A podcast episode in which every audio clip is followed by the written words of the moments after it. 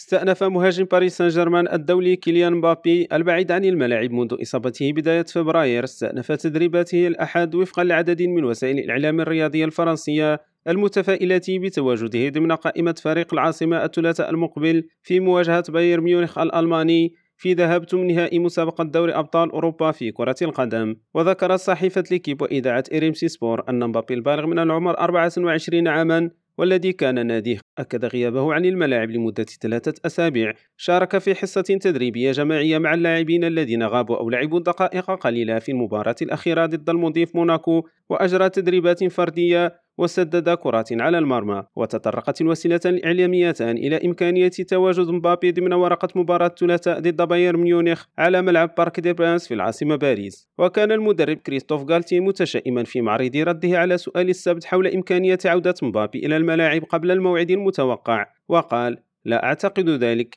إنه يتابع بروتوكول التعافي. لقد تعرض لإصابة في العضلات. سنأخذ صفر مخاطرة مع كيليان. وتعرض مبابي لإصابة في فخذ الأيسر في الأول من الشهر الحالي. خلال مواجهة المضيف مونبلييه في الدوري وقدرت مدة غيابه بثلاث أسابيع من قبل النادي. إدريس كيليريم راديو باريس.